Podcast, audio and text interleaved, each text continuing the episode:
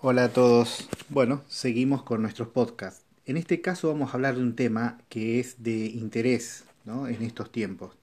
¿Cómo funciona la vacuna rusa? Todos sabemos que la superficie del coronavirus SARS-CoV-2 tiene proteínas que tienen una forma de espiga, ¿no? que bien vemos en la televisión ¿no? los gráficos en 3D que se hacen del mismo virus. Estas espigas las utiliza para poder entrar a las células humanas. De hecho, el blanco para las vacunas y el tratamiento es poder destruir o hacer de que estas, estas este, espigas no se formen en el virus, ¿no? Para que justamente no pueda ingresar en el cuerpo humano.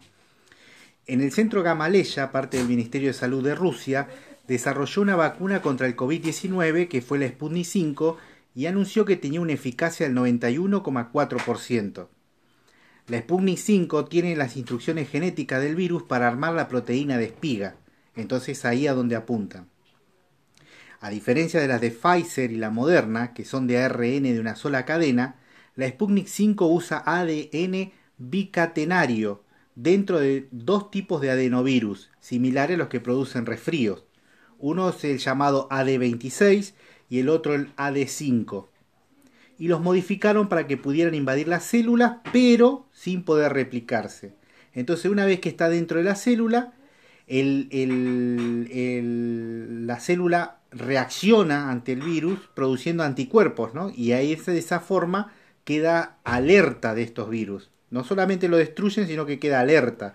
Al no poder reproducirse, te da tiempo de sobra para que este, ganen nuestras defensas. No sé si se entiende.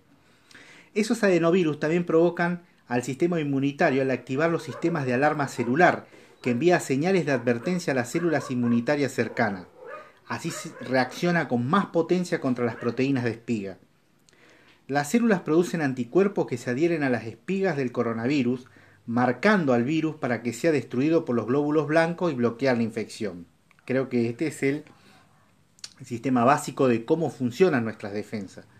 Al recibir una primera vacuna con adenovirus, nuestro sistema inmunitario podría producir anticuerpos para combatirla por lo que una segunda dosis no tendría efecto.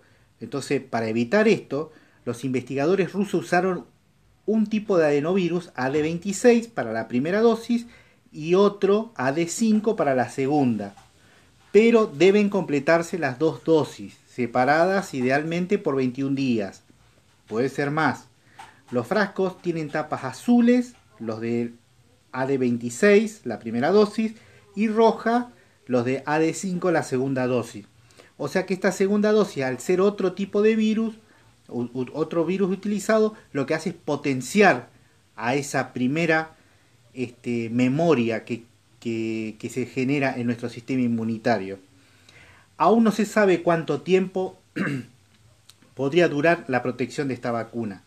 El nivel de anticuerpos y linfocitos T citotóxicos que desencadena la vacuna podría disminuir en los meses posteriores a la inoculación. Sin embargo, el sistema inmunitario también contiene células especiales llamadas linfocitos B y T de memoria que podrían retener información sobre el coronavirus durante años, pero eso el tiempo lo dirá.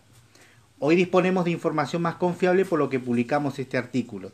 Las fuentes son Nature, Linda Cowland y la Facultad de Medicina de la Universidad de Maryland sacado del blog arroba 35ciencias en Instagram.